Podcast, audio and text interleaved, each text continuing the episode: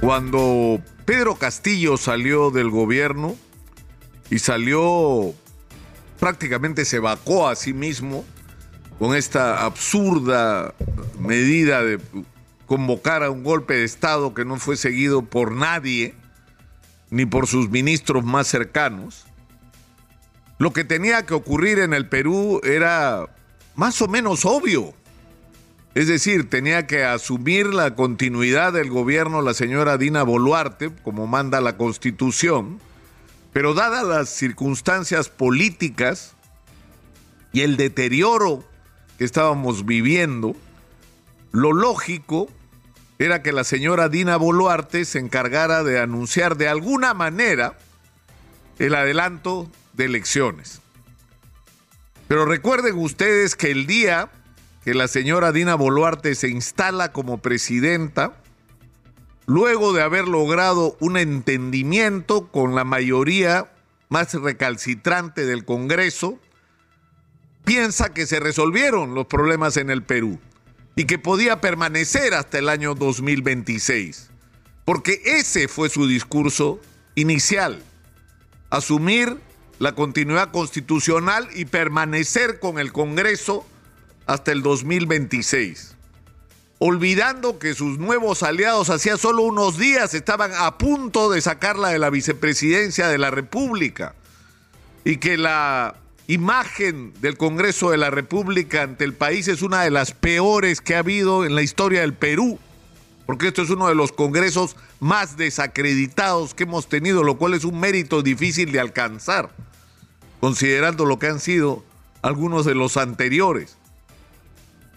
La señora Dina Boluarte estaba convencida, y me imagino que el señor Alberto Otárola ha cumplido en alguna medida un papel en este convencimiento de que podían manejarse las cosas así y tomaron una decisión. Porque hay que decirlo claramente. Tomaron la decisión de responder con mano dura y con violencia a cualquier protesta que se opusiera a esa decisión política porque decidieron quedarse en el gobierno hasta el 2026 y meterle bala al que no estuviera de acuerdo. Y lo hicieron. Y lo hicieron.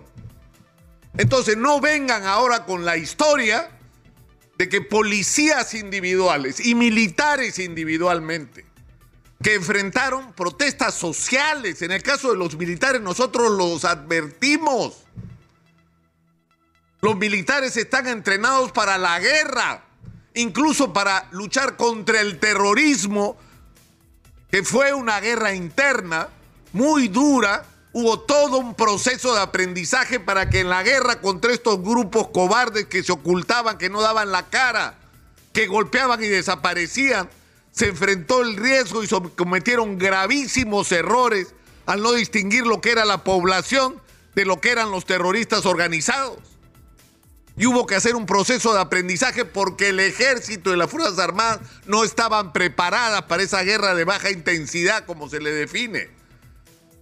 Pero las Fuerzas Armadas no están preparadas, no fueron creadas para enfrentar una protesta social y política. No, señor, no están para eso.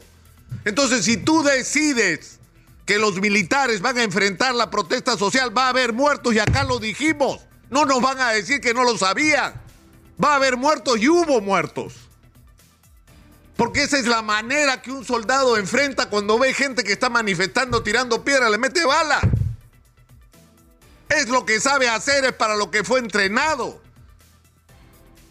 Y los policías que se supone están entrenados porque se han metido a cualquier policía a enfrentar una situación que estaba políticamente fuera de control y cada vez fue empeorando. Y hay algunos que se ilusionan con que esto ya se acabó. Esto no se ha acabado. Porque la herida que se ha abierto en Andahuaylas, en Cusco, en Puno, es muy grande. Es muy grande. En Puno, en Juliaca, la gente siente que le han matado a 17 de los suyos y que no tenían por qué morir. Y que el comportamiento de las autoridades ha sido abusivo. Ese es el sentimiento que tiene la gente. Están heridos sienten que desde Lima no se les respeta. Pero eso es un tema aparte. Vayamos a lo que ha sido la estrategia para enfrentar un conflicto de orígenes políticos y sociales. Y la presidenta Boluarte ha ido retrocediendo. Cuando se ha dado cuenta que la cosa era más complicada que la que alguien le dijo iba a ser. Y primero dijo 2024, ahora dice 2023 porque sabe que se tiene que ir y debió saberlo desde el primer día. Y nos ahorrábamos los muertos. Y debió dar un mensaje claro, si el Congreso no, no adelanta las elecciones, me voy yo y los obligo a adelantar las elecciones. Y no lo hizo.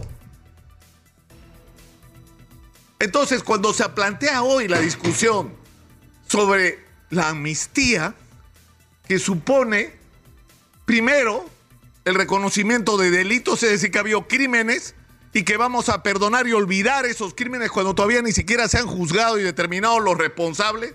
Hay un asunto muy grave que no tiene que ver solamente con la impunidad para quienes ejecutaron finalmente, como en el caso del Cerro Guayhuaca. Un chico está con el celular grabando y de repente le cae un balazo y lo mata, que se lo disparan del edificio del frente. ¿Qué peligro era ese chico para alguien? 18 años. ¿Qué peligro era para nadie? O el médico eh, recién graduado que está teniendo un herido y lo mata un balazo. Amenaza para quién era. Evidentemente que hay que determinar las responsabilidades ahí, como dice Manuel Rosas, separar los casos en los que evidentemente los policías o militares estaban en riesgo o tenían en riesgo su vida al enfrentar a manifestantes agresivos que podían amenazar su propia existencia y donde lo que se estaba, estaba planteado era un asunto de, defensa propia de su propia de su vida. Pero lamentablemente, según todas las investigaciones hasta donde se han podido avanzar, dicen que en la mayoría de los casos no ha sido así.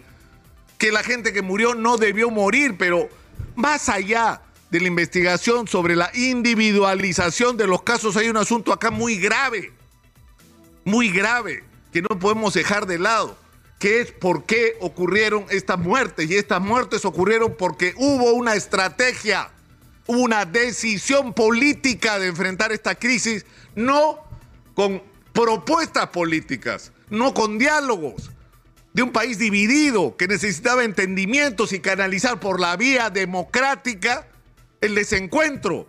Y esa manera era adelantar las elecciones y lo sigue siendo hoy.